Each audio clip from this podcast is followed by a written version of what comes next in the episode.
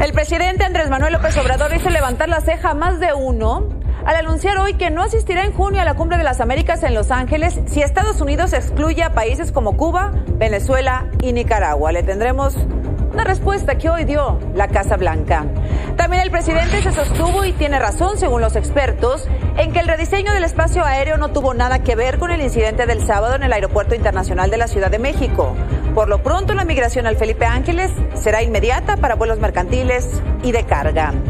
Miles de madres marcharon hoy, no para celebrar, sino para reclamar la aparición con vida de sus hijas e hijos desaparecidos. Mientras, en Palacio Nacional, la conferencia terminó en festival por el 10 de mayo, Día de las Madres. Vámonos ya, se nos pasó. Se llama Veracruz me llena de orgullo. Para las mamás, empezamos. Les cantamos madrecitas,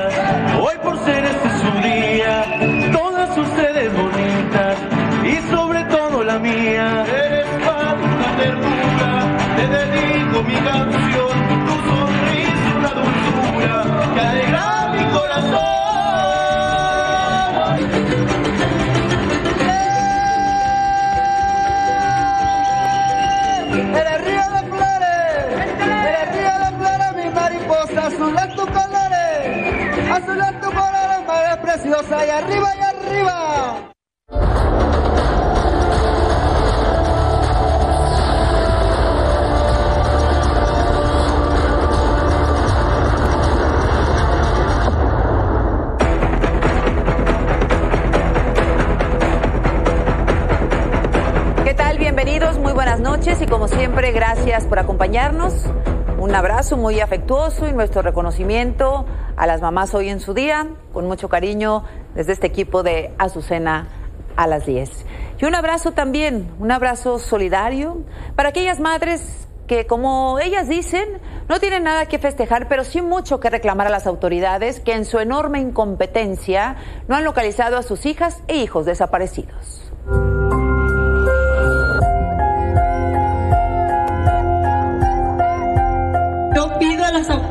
Que ya despierten, que ya nos ayuden, porque es un olor que no aguantamos, que no sean gachos, que tengan piedad de nosotros. Nos dijo señora, su hija anda de parranda, va a regresar.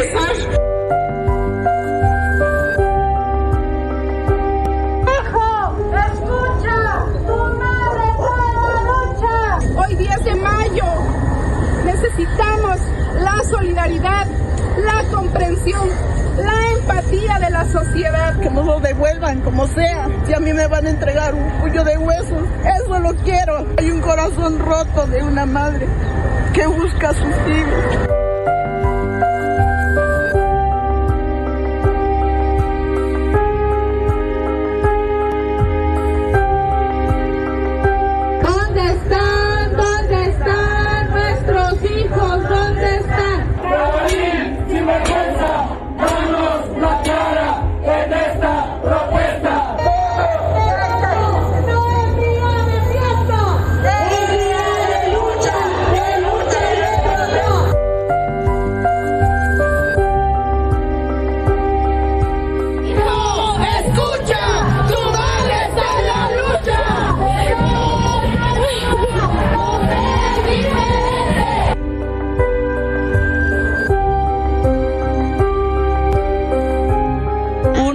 El que hace todo, uno es el que hace las búsquedas, uno es el que investiga. El gran fracaso del Estado mexicano es no encontrar a nuestros seres desaparecidos. ¡Únanse! ¡Únanse! ¡Esos hijos pueden ser! ¡Ahora! ¡Ahora! ¡Ahora! ¡Se hace indispensable! ¡Presentación con vida y castigo a los culpables! Pues no hay horror más grande. No lo hay. Las madres y los padres que buscan a sus hijos, que buscan a sus hijas, algunos de ellos durante décadas de incertidumbre, otros durante días de infierno, como Gerardo Martínez, padre de Yolanda, quien desapareció el 31 de marzo, fue encontrada muerta el domingo en el municipio de Juárez, Nuevo León. Hoy Gerardo se reunió con el gobernador Samuel García para pedirle que se esclarezca el caso, que él necesita dar sepultura a su hija. Le solicito al señor fiscal me entregue la carpeta que se le solicitó desde el domingo por la tarde y prometiéndome que me la iban a entregar ayer por la mañana. Yo ya hice el reconocimiento de mi hija en CEMEFO el día de ayer en la tarde, por lo cual le solicito dicha carpeta que así mismo está solicitando el señor gobernador, que me está apoyando jurídicamente. Yo lo que me urge es darle a Cristina Sepultura amiga para que ya descanse en paz y de alguna manera no se suma el cuerpo después y que se hagan todas las investigaciones que se tengan que hacer y entonces permanezca el cuerpo de mi hija en CEMEFO. Eh, ahí estaba, hubo una reunión con el gobernador Samuel García, quien también habló. Hizo una exigencia a la Fiscalía de Nuevo León, lo que ha generado la primera eh, confrontación pública entre el gobierno del Estado y la Fiscalía de Nuevo León, en un caso tan lamentable como este y como el caso de Devani. Esto dijo el gobernador. Queremos hacer un llamado enérgico a la Fiscalía que nos reciba, que nos dé la cara y que nos comparta la carpeta que hemos pedido desde el domingo. Ya estamos hartos de excusas, de términos jurídicos, legaloides, para evitar dar la cara, para esconder las pruebas y para evitar la verdad. Porque Nuevo León y don Gerardo merecen la verdad de qué pasó en este asunto. Y por eso pedimos que hoy mismo se nos dé respuesta. Pero vino la respuesta de la fiscalía, durísima. La respuesta, el fiscal Gustavo Adolfo Guerrero dijo esto, le dijo esto al gobernador. También es preocupante que se utilice mediáticamente a las víctimas como lo ha hecho constantemente el gobernador. A la fiscalía le toca investigar la causa de la muerte violenta de las mujeres. Y a usted, señor gobernador, como responsable de la seguridad del Estado, le toca el protegerlas y evitar su muerte. Esas copias las hemos entregado puntualmente a la Comisión de Víctimas del Gobierno del Estado. En el momento oportuno entregaremos el cuerpo de su hija y cumpliremos con lo que manda la ley. Una confrontación abierta, abierta pareciera que las víctimas son, son un botín. Pareciera que las víctimas o están del lado del gobernador o están del lado de la fiscalía. No, señores. Las víctimas quieren respuestas y efectivamente el gobierno está para protegerlas y la fiscalía para investigar. ¿Cómo dijo el fiscal? A la fiscalía le toca investigar la causa de la muerte violenta de las mujeres. Y a usted, señor gobernador, como responsable de la seguridad del Estado, le toca el protegerlas y evitar su muerte. Pues ahí está. A 19 días del hallazgo del cuerpo de Devani Escobar en el Motel Nueva Castilla en Escobedo, Nuevo León, la Fiscalía en Feminicidio realizó otro cateo en el mismo lugar. Peritos reconstruyeron la trayectoria de Devani colocando cruces amarillas marcando con ello el recorrido de Devani, ahí esas cruces con, cinta, el recorrido de la, joven hasta llegar al motel. Los agentes ministeriales y peritos realizaron estudios con herramientas topográficas en el área de la alberca y la cisterna donde encontraron el cuerpo hace, insisto, 19 días. También por petición de su padre inspeccionaron una habitación específica del motel. ¿Qué encontraron un mes después de la desaparición de Devani? ¿Qué van a encontrar 19 días después de que su cuerpo fue localizado en esta cisterna? Vamos a ver. Mario Escobar, padre de la joven, llegó al lugar donde dijo que él había pedido que revisaran dos habitaciones, pero que nadie le avisó que se iba a llevar a cabo esta diligencia. Ahorita yo solicité, junto con mis abogados, unas diligencias para checar algunas habitaciones que se debieron de haber checado en su tiempo. Eh, no puedo entrar porque no me informaron. Yo solicité dos habitaciones. ¿Cuáles? No se las puedo decir. Pero porque eso no Salieron en, en, las redes sociales este, y bueno, de alguna manera ustedes vieron los videos y de alguna manera las solicitamos para que las inspeccionaran y este y bueno, descartar alguna alguna participación o que haya estado Devani ahí. Ayer mataron en Cozoleacaque a las periodistas Yesenia Mollinedo, directora del portal El Veraz, y a su compañera reportera y camarógrafa Sheila Joana García. Las mataron en Veracruz, el estado más peligroso para ejercer el periodismo, de acuerdo con la organización Artículo 19. Del 2000 a la fecha, Veracruz acumula 22% de los asesinatos contra periodistas. No importa lo que digan los gobernadores, el gobernador. Es el estado más violento y peligroso para los periodistas. Son las cifras, no las declaraciones. Hoy Esena y Sheila, a quienes mataron a bordo de su automóvil, fueron veladas en sus casas, donde pues su familia exige, exige justicia. Me levantaron los que más amaban a mi niña y era la última de todos mis hijos, de mis nueve hijos que tuve, ella era la última. Ella era la razón de mi existir. La razón de su existir era el sustento además de su madre.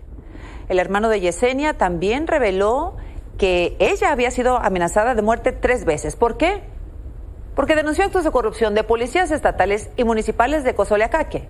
La primera según su hermano en 2019, la segunda el 30 de abril y la tercera horas antes de ser asesinada.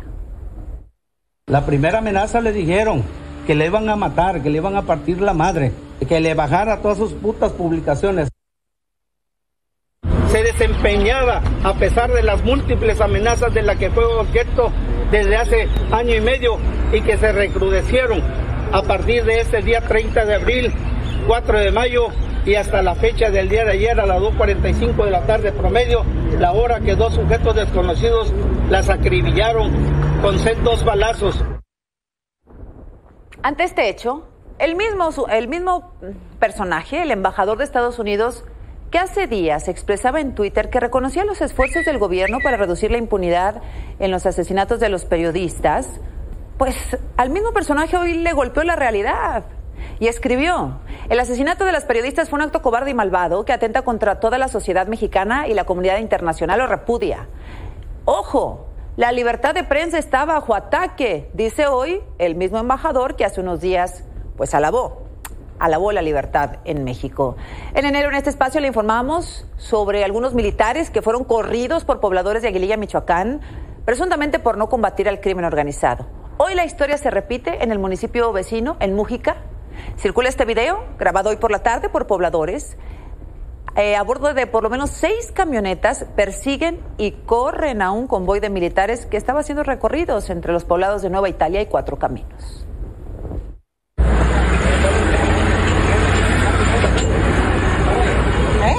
Párate.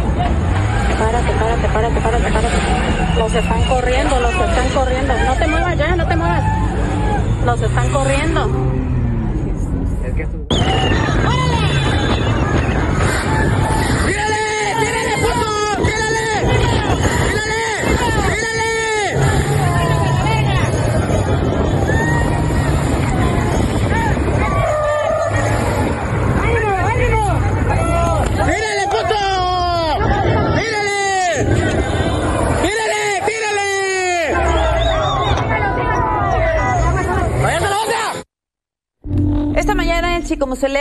Chico Muselo, Chiapas, se reportó un fuerte enfrentamiento entre el ejército y civiles armados. Los soldados que iban a bordo de dos camionetas realizaban labores de vigilancia sobre la carretera cuando fueron atacados a balazos y se desató una persecución.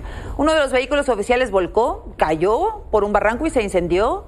Diez militares están heridos y fueron trasladados a un hospital para ser atendidos, mientras dos delincuentes fueron abatidos. Tras el enfrentamiento, el gobierno suspendió el evento del Día de las Madres, priorizando, dijo, la integridad de las familias.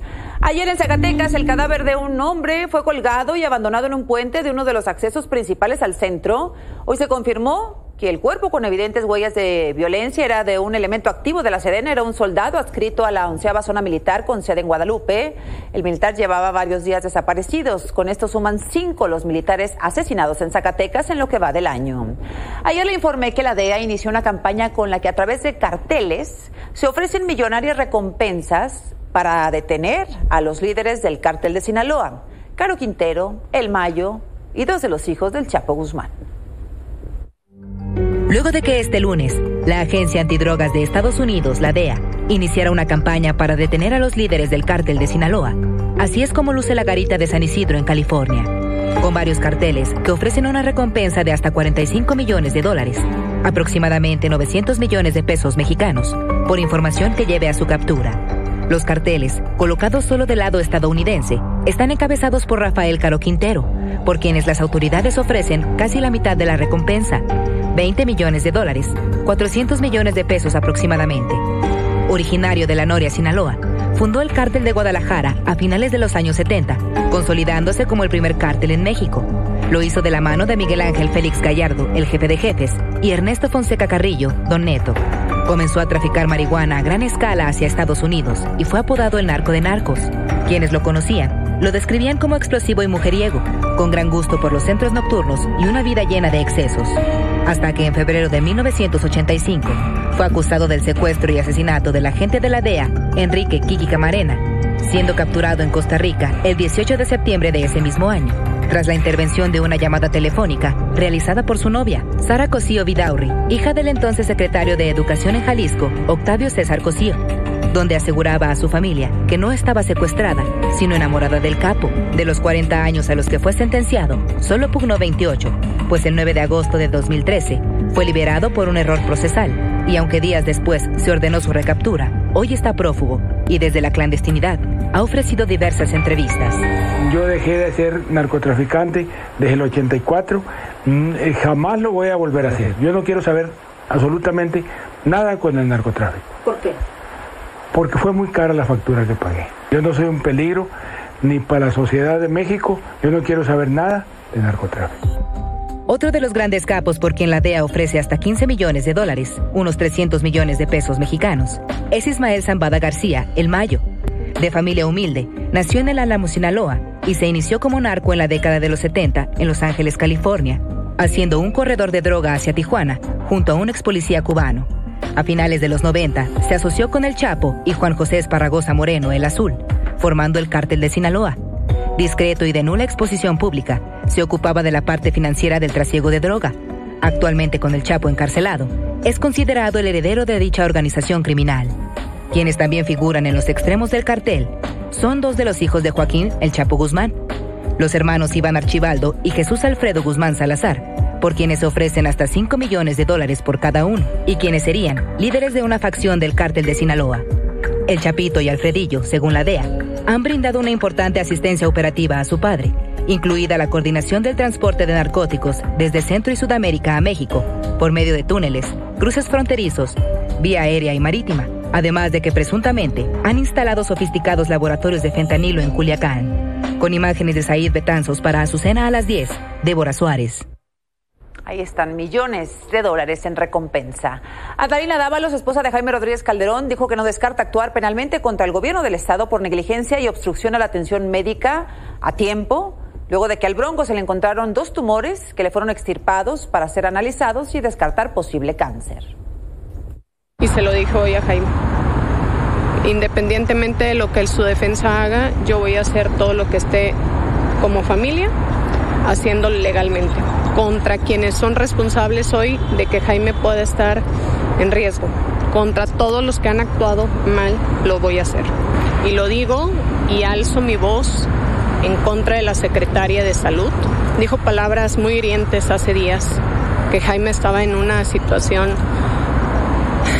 de salud normal, la Fiscalía Especializada en el Combate a Corrupción envió al Congreso de Tamaulipas la solicitud de desafuero de la diputada Úrsula Patricia Salazar.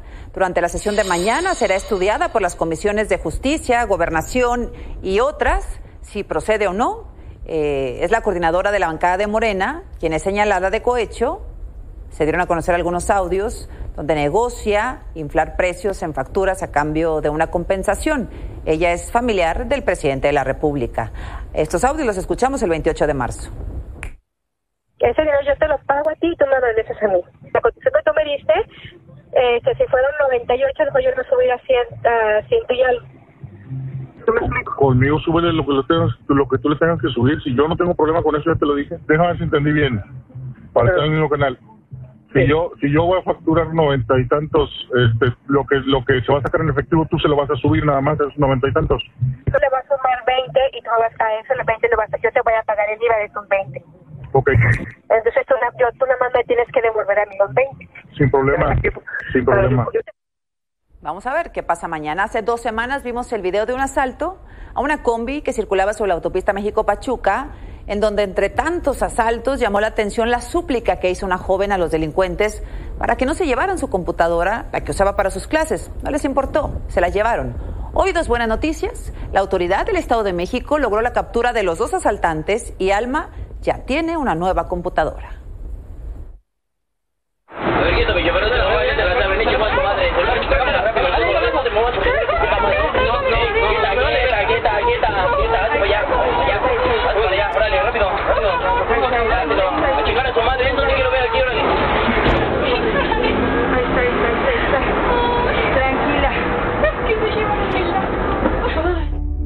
Así como el viernes 22 de abril, una joven fue despojada de una mochila con sus pertenencias durante el asalto a una combi del transporte público sobre la autopista México-Pachuca, a la altura de la colonia Santa María Tultepetlac, en el Estado de México. De todo lo que le arrebataron, ella suplicó por una sola cosa, su computadora, donde llevaba su tarea lo que conmovió a más de uno en redes sociales y no faltó quien se ofreció a reponer lo que le fue arrebatado por la delincuencia.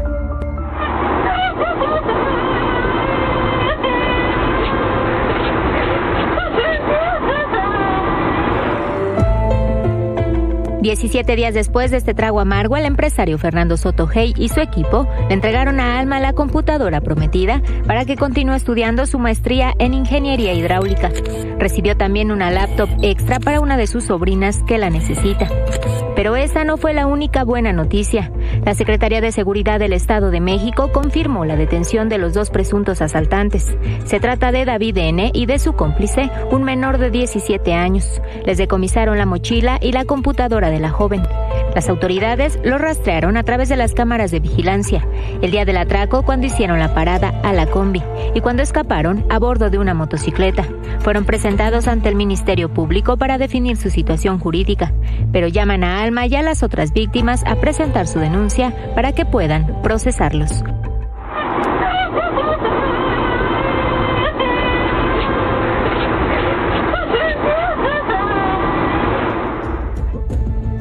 Para su cena a las 10, Andrés Pinoza. Bueno, y le decía que vaya que el presidente hoy hizo levantar la ceja más de uno, pues dijo que no asistirá a la cumbre de las Américas de este año que se realizará en Los Ángeles ante la exclusión por parte de Estados Unidos de invitar a Cuba, Venezuela y Nicaragua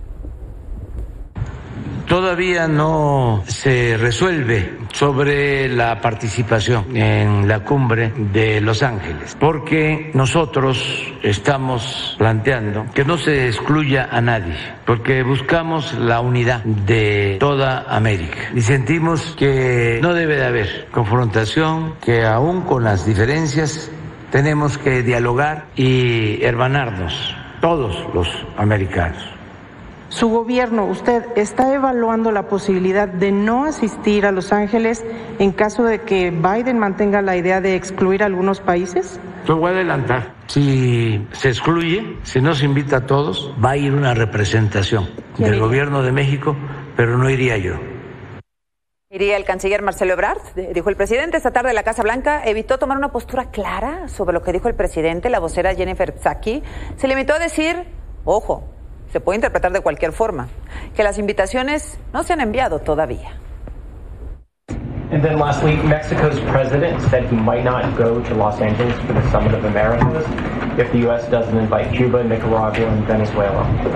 What does President Biden plan to do? Well, the uh, invitations have not yet been issued. Uh, the summit is not until uh, the early June. The summit is a valuable opportunity to focus on some of the most important shared issues, like the ongoing fight for freedom and democracy for every country, our shared climate goals, and stronger, more collaborative COVID 19 response, and addressing the root causes of migration, like going after organized crime and economic instability. The, but no invitations have been issued at this point. Bueno, pues veremos qué sucede. En otra polémica donde también está involucrada Cuba, ayer tras su regreso de la isla, el presidente dijo que uno de los compromisos con el gobierno era traer 500 médicos a nuestro país para reforzar el sistema de salud. Vamos también a contratar médicos de Cuba que van a venir a trabajar a nuestro país. Esta decisión la tomamos porque no tenemos los médicos que necesitamos en el país. Pero esto es lo que nos lleva a tomar esta decisión de contratar a más de 500 médicos. Bueno, pues el día de hoy casi 30 asociaciones y colegios de médicos de México manifestaron su profunda desaprobación y enérgica protesta ante el anuncio por parte del gobierno de la contratación nuevamente de médicos de otro país por una supuesta falta de los mismos. En esta carta abierta a la sociedad aseguran que en nuestro país sí hay médicos con capacidad avalada, algunos de los cuales se encuentran desempleados o empleados eventualmente con salarios muy bajos. Por lo que señalan que es un agravio para el gremio médico mexicano toda vez que estos médicos extranjeros no reúnen las competencias requeridas. Pues ahí está, ahí está la respuesta y bueno, firmada, le digo, por decenas de federaciones, asociaciones y colegios médicos de México. Respecto al incidente del sábado en el Aeropuerto Internacional de la Ciudad de México, el presidente se mantuvo en asegurar que nada tiene que ver con el rediseño del espacio aéreo pero parte de la solución podría ser el replanteamiento del diseño del espacio aéreo o hasta no, eso no, eso no, esa es una maniobra de estos corruptos que son técnicos muy echados a perder. No hay ningún problema de rediseño. Eso lo inventaron nuestros adversarios. Así lo sostengo categóricamente, ningún problema de rediseño en el manejo del espacio aéreo. Según eh, expertos, el presidente tiene razón eh, han coincidido en que lo que sucedió el sábado es por otras cuestiones graves que hay que investigar, desde luego, pero que no tienen nada que ver con el tema del rediseño. Uno de ellos es el capitán José Humberto Gual, secretario general de la Asociación Sindical de Pilotos Aviadores, con quien conversé esta tarde. ¿El presidente tiene o no razón respecto a que lo que sucedió el sábado no tiene nada que ver con el rediseño del espacio aéreo, capitán? En lo absoluto no tiene nada que ver. Esto fue eh, una, un tema muy particular del aeropuerto de la Ciudad de México y que atiende principalmente a otro tipo de problemas y de errores que ya lo estamos tratando. El rediseño del espacio aéreo tiene prácticamente un año tienen que vivir un ciclo completo, eh, época de lluvia, época de baja visibilidad, de vientos, y durante todo ese tiempo hay que dotar de información a la autoridad para hacer los cambios pertinentes. Me decía el, subsecretario Jiménez Pons que esto sucedió en un cambio de turno y como hay tanta saturación y tanto cansancio y un déficit de 250 controladores, pues que se han descuidado los protocolos. Completamente tiene razón el, el arquitecto. Hay que revisar todos esos protocolos. Es importante también darle una revisada. a ¿Cuál era también la jornada laboral que tenían los pilotos y habían cumplido sus recesos completos. Hay que revisar todos los protocolos de seguridad. Hay que revisar los protocolos, sin duda tenemos que saber puntualmente qué fue lo que pasó el sábado y el tema del espacio aéreo tendrá que revisarse, pero es punto y aparte. Ayer, como le informé el secretario de Gobernación, Adán Augusto López, se reunió con representantes de Volaris, Viva Aerobús, Aeroméxico, además de otros representantes de la aviación en México. Anoche mismo, el subsecretario de Comunicaciones, Rogelio Jiménez Pons, me adelantó algunos de los acuerdos, entre ellos que será en agosto, cuando comience la migración de operación del aeropuerto de la capital al Felipe Ángeles. El tema fueron las líneas aéreas en su disposición para hacer ciertos movimientos eh, bajarle a la superdensidad que hay ahorita en el aeropuerto de la Ciudad de México y migrar algunos vuelos, algunos hacia el IFA. Pues estuvieron recientes representantes de Volaris, Aeroméxico, ¿quiénes más? Y Viva, fundamentalmente. Y, Viva, Aero, eh, Viva Que son las que tienen el gran número de operaciones. Lo que estamos planteando es un objetivo pues establecimos eh, desde 12 meses para lograr que se bajen en un 25%. El aeropuerto pues ya tiene muchas décadas de estar saturado. ¿A partir de cuándo inicia esta reducción de frecuencias? Eh, empieza la migración hacia la EPAC a partir de agosto. La Secretaría de Gobernación informó sobre el resto de los acuerdos alcanzados. Las aerolíneas de transporte de pasajeros mantendrán sus horarios de aterrizaje y despegue asignados desde y hacia el aeropuerto de la Ciudad de México. Aumentarán el número de vuelos desde y hacia el Aeropuerto Internacional Felipe Ángeles a partir del 15 de agosto para alcanzar más de 100 operaciones diarias. La migración de forma inmediata será de vuelos charter y de carga nacional e internacional de la Ciudad de México, el Aeropuerto Internacional eh, al Felipe Ángeles. Además, aquellas aerolíneas que hoy operan en el aeropuerto de la Ciudad de México que tengan más de un año de adeudos no podrán continuar sus vuelos y deberán migrar a otra terminal aérea. No hay autorización de nuevos vuelos al aeropuerto de la Ciudad de México más allá de los que ya están asignados este verano. Aseguran que redoblarán los esfuerzos para recuperar la categoría 1 en la clasificación de las autoridades aeronáuticas. Y finalmente dicen que no se trata de ningún decreto, ¿no? Así nos lo dijo ayer el subsecretario, que era un acuerdo voluntario entre las partes. Aeroméxico informó de inmediato que a partir de la segunda quincena de agosto incrementarán sus vuelos desde y hacia el aeropuerto Felipe Ángeles y para finales de octubre estarán operando unas 30 eh, operaciones, realizando 30 operaciones diarias, ofreciendo un millón y medio de asientos durante el siguiente año y que los acuerdos permitirán mantener la oferta de vuelos en el Aeropuerto Internacional de la Ciudad de México. Luego del arresto con uso excesivo de la fuerza de 28 mujeres que participaron en una marcha feminista el primero de mayo en Irapuato, Guanajuato, hoy finalmente se anunció la destitución de Rubén Omar Jaramillo, director general de la Policía Municipal. La alcaldesa Lorena Alfaro aseguró que su gobierno está en contra de la violencia, que será una investigación eh, y que se va a tomar en cuenta lo que se determine, si hay una responsabilidad. Recordemos que fueron las policías mujeres las que golpearon y sometieron a las manifestantes, como consta en estas imágenes que le hemos presentado.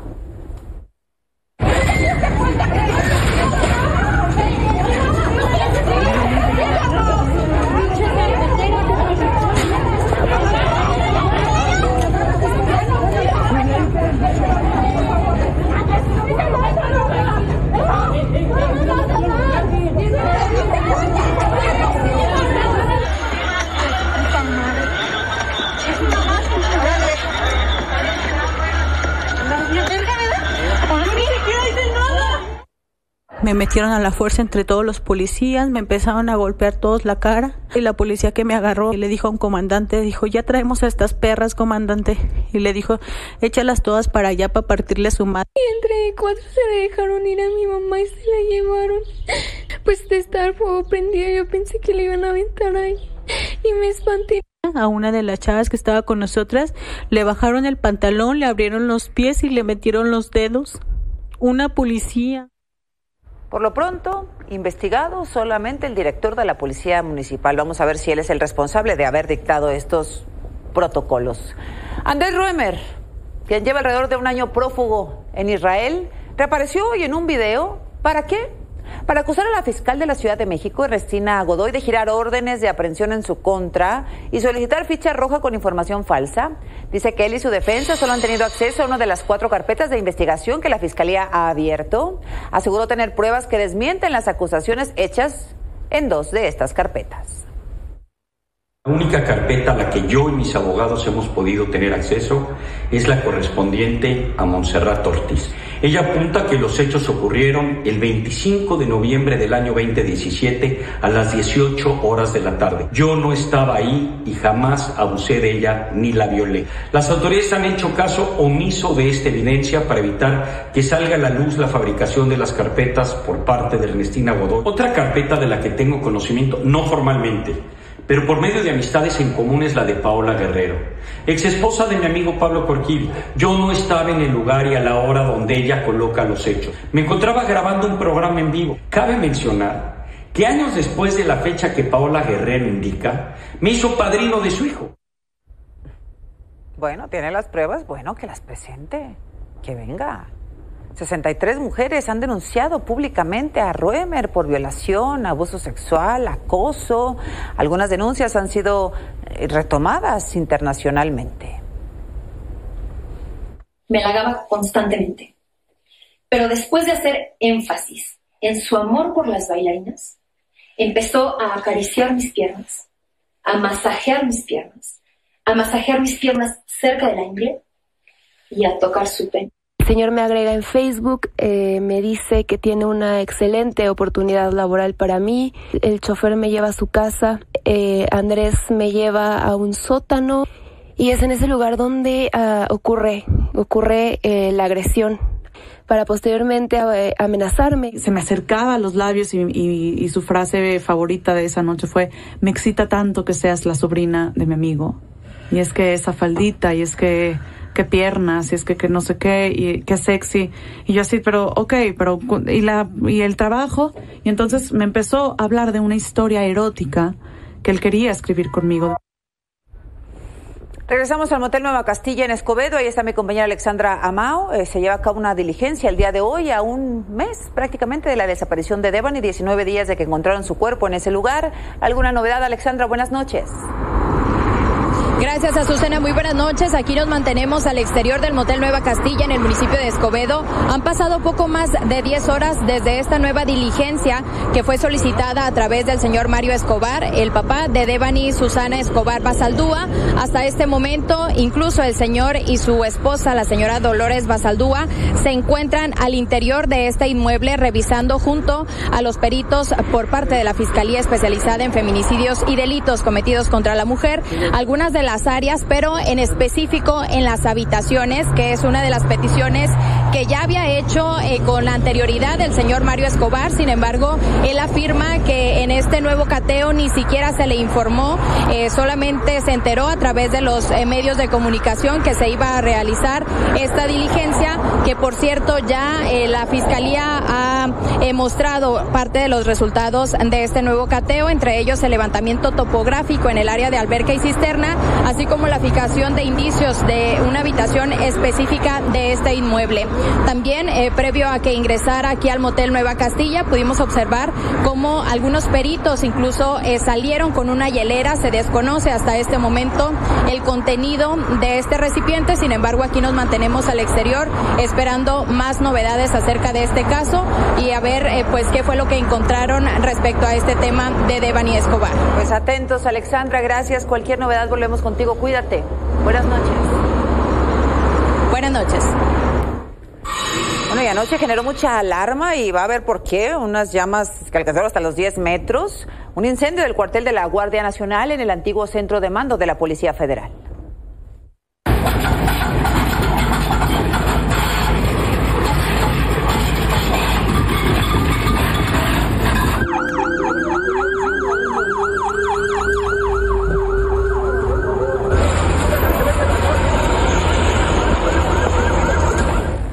Así fue como bomberos de la Ciudad de México trabajaron cerca de dos horas para sofocar las llamas de más de 10 metros de altura dentro del cuartel de la Guardia Nacional en Iztapalapa.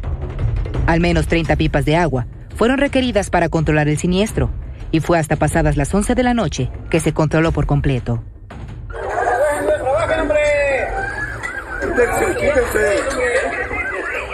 ¿Esa barraca de qué es ustedes, Juanse? Sí. Eran dormitorios, ¿no? Sí, dormitorios.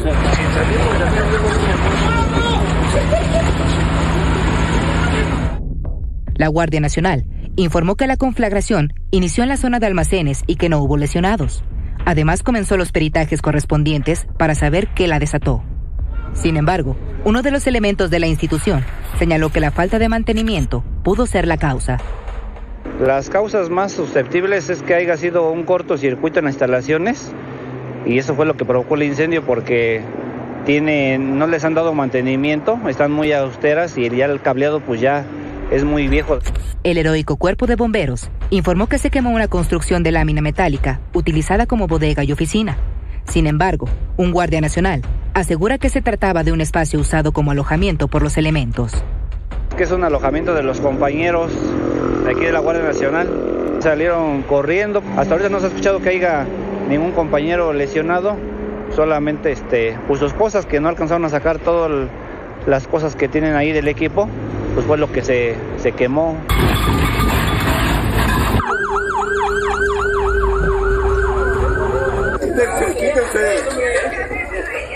Con información de Ernesto Guzmán, Azucena a las 10.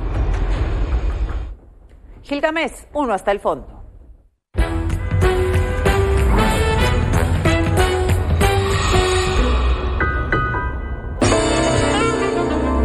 El asunto hierve como el agua. Una nota de la agencia AFP reproducida en distintos medios ha informado que la operación simultánea de dos aeropuertos en la Ciudad de México ha provocado distintos incidentes relacionados con la seguridad aérea. Así lo advirtió la Federación Internacional de Asociaciones de Pilotos de Líneas Aéreas. El mundo entero vio como dos aviones de Volaris estuvieron a punto de estrellarse en una pista del Aeropuerto Internacional Benito Juárez. La asociación informó en un boletín que hay reportes de problemas como vuelos con baja reserva de combustible, debido a largos periodos de espera o desvíos para los aterrizajes y un significativo número de alertas de proximidad al terreno. Gil sudó frío y caliente. Como decía la tía Dubiges, tenía que ser mal pensado, mal hecho, mal todo. Luego salió otro peine y se supo del lío de los controladores, despidos injustificados, irregularidades. Víctor Manuel Hernández, exdirector de la CNAM, contrató a sus amigos y conocidos con el cargo de supervisor de controladores aéreos. Así les llamaba, ese cargo les dio. Te invito a trabajar conmigo como supervisor de controladores. Pero yo no sé nada de aviones, yo tampoco, y mírame. Tú te sientas y dices, vuelo 681, 90 grados adelante y que Dios los bendiga. Todo es muy raro, caracho, como diría Orson Welles. Cuando se viaja en avión solo hay dos clases de emociones, el aburrimiento o el terror. Gracias, Gil.